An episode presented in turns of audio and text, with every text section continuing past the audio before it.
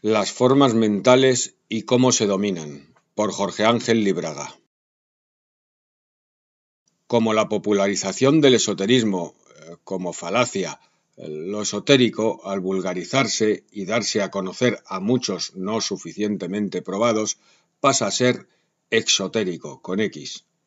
El esoterismo real jamás será divulgado. A tontas y locas ha creado muchos conceptos y opiniones evidentemente deformadas y carentes de fundamento sólido, lo que a la larga beneficia solamente al materialismo y escepticismo históricos y produce un creciente número de personas destrozadas psíquica y físicamente por los aficionados a las llamadas ciencias ocultas. Por ello, vamos a poner en claro algunos puntos fundamentales con una intencionalidad puramente profiláctica. Primero, una forma es siempre mental. La forma no es la materia que la refleja, contiene o expresa. Si bajo una hoja de papel ponemos un imán y sobre ella limaduras de hierro, veremos que el simple amontonamiento anárquico de estas partículas toma la forma de los usos magnéticos emitidos por el imán. La forma de los usos magnéticos no proviene de la materia, sino de la orientación magnética e invisible que genera el imán. Así, la forma material responde siempre a una forma ya existente en los planos sutiles o energéticos. La variedad de forma energética más sutil que conocemos es la forma mental, pues aun la forma del imán fue pensada y su magnetismo responde a una modalidad de la mente cósmica, adaptada por la mente humana bajo la apariencia del imán. La mente humana es sólo una cristalización de la mente cósmica en la cual está inserta su voluntad de ser, lo que los indios llaman manas taihasi.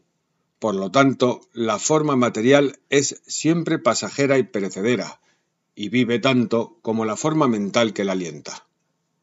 Segundo, una forma mental tiene gran fuerza. Dada la plasticidad de los planos sutiles, una idea forma tiene una gran efectividad, pues se adapta como ser para plasmarse en la sustancia del mundo fenoménico, que es el que vulgarmente percibimos.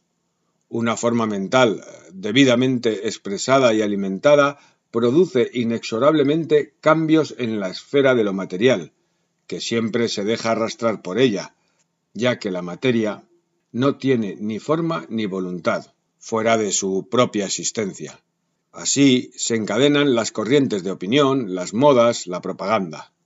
Son meras formas mentales dirigidas a obrar sobre la materia después de haber ejercido su poder sobre las mentes abúlicas de los hombres masificados, el llamado en España chaquetero, no es más que una víctima de esas corrientes, debidamente apoyadas en la robotización de las formas materiales, preprogramadas por formas mentales. Los colores, los sonidos y música, las actitudes, las maneras de vivir constituyen la moral del momento, o sea, la costumbre que rige a las masas, en la lucha de las formas mentales, la más organizada y fuerte se impone, y con los restos de las ideas vencidas construyen refuerzos para su propia forma. Tercero, una forma mental tiene gran fuerza, pero no es invencible. Acabamos de ver a grandes rasgos el poder de una forma mental. ¿Se la puede vencer? Sí, con otra forma mental de signo contrario o mayor fuerza, sobre todo espiritual, ya que los actos y voliciones expresados en los planos más sutiles tienen prioridad sobre los menos sutiles, que son más lentos y frágiles por su propia vitrificación. Una idea forma motivada por el espíritu y bien delineada por una mente poderosa puede sobreponerse a las ideas formas de los vicios y de todo aquello que tenga que ver con el inestable mundo psicofísico.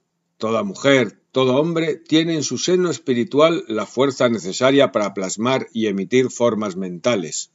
La general debilidad de las emisiones se debe al desconocimiento de la técnica y a las dudas que en sus propias almas ha sembrado la deficiente educación actual, que entroniza la fragilidad, la duda y el capricho. Pero las mentes disciplinadas por el esfuerzo, la voluntad de ser, la carencia de vicios e ideas circulares que consumen energía sin salir de su órbita, ofrecen interesantes oportunidades de vencer toda forma de adversidad, transmutándola en experiencia positiva y en hechos exitosos. Recordemos que, ultérrimamente, una forma mental se vence tan solo con otra forma mental. La disciplina física, la higiene, las canciones, los bellos panoramas, los sentimientos altruistas son auxiliares invalorables en la lucha contra la mala forma mental. Son ayudas la oración y el trabajo, el sentido heroico de la generosidad hacia nuestros semejantes y la propia dignidad de la persona. 4 cómo se domina definitivamente una forma mental. Primeramente, venciéndola dentro de nosotros mismos. Quien no se domine a sí mismo jamás podrá dominar su entorno, pues si bien lo analizamos, su primer entorno lo constituyen sus propios vehículos de conciencia en lo pasional, vital y físico. Quien sometido a circunstancias más o menos normales no puede levantarse de la cama por las mañanas aun deseándolo firmemente, no sueñe con levantar ideologías ni tener seguidores, salvo que se trate de tontos. Quien se alza dentro de sí mismo y da la cara a la adversidad o al maleficio es el único que puede vencer esas circunstancias. Quien no lo hace y se rodea de los insectos invisibles de la suciedad mental es un muerto que camina, y pronto le alcanzará la muerte física sin haber dejado en el mundo huella de su paso. Lograda esta primera fase, la siguiente consiste en ponerlo en práctica de una manera sistemática, sin claudicaciones ni interrupciones. Sabemos que muchos estudiantes odian visceralmente toda forma de disciplina, pero este rechazo ha sido provocado artificialmente por oscuros intereses cuyo testaferros son los materialistas de cualquier signo o los pseudoespiritualistas de exóticas anarquías atrapados por su propia campana magnética biológica que los bestializa. Es fundamental no dormirse en los laureles, pues la forma mental nefasta pudo haber sido rechazada, pero no transmutada. Si pensamos en la plasticidad de las formas mentales, veremos qué difícil es estar seguro de que las hemos dejado atrás. Esa seguridad la darán los cambios que ocurren en la vida de la persona que ha hecho el esfuerzo. Si física, vital, psíquica y mentalmente es más limpio y puro, es que ha triunfado. Si no ocurre eso, sino que se ha reemplazado con drogas u obsesiones fanáticas, la vieja forma mental negativa sobrevive, con distinta apariencia un ambiente puro, sanas compañías, rectos medios de vida, evitar a los santones que dan iniciaciones eh, en un cursillo de verano son el más sano preventivo.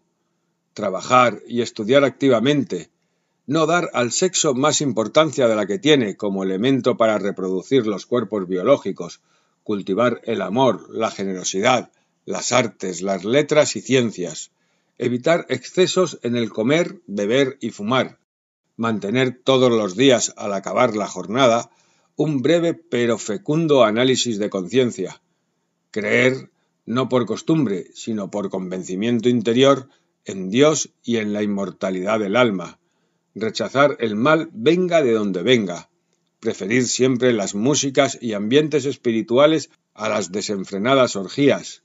Todo ello conforma un seguro dispositivo vital que nos salvaguarda de caer en las redes de las formas mentales que nos son ajenas. Quien vive de la forma arriba indicada se transmuta, lenta pero inexorablemente. Vive a la vez un tiempo nuevo, pletórico de felicidad, rico de matices, cargado de posibilidades de triunfo en todos los planos. Nuestro concepto de acrópolis o ciudad alta no es otro que el de conformar una sociedad mejor con individuos mejores. A ellos no les afectan las formas mentales pasajeras, y no se dejan llevar por catastrofismos. Sabemos que la voluntad, cabalgando formas mentales nuevas, jóvenes y poderosas, lo vence todo. En cierto modo, ni la muerte existe para estos seres, pues se han imbricado en la vida una, la que no cesa jamás, se renueva, pero no se detiene nunca, con la marcha misma de la naturaleza. Un nuevo reloj marca con ellos tan solo horas felices. Ellos marchan con el tiempo nuevo. Artículo aparecido en la revista Nueva Acrópolis de España número 75 en el mes de septiembre de 1980.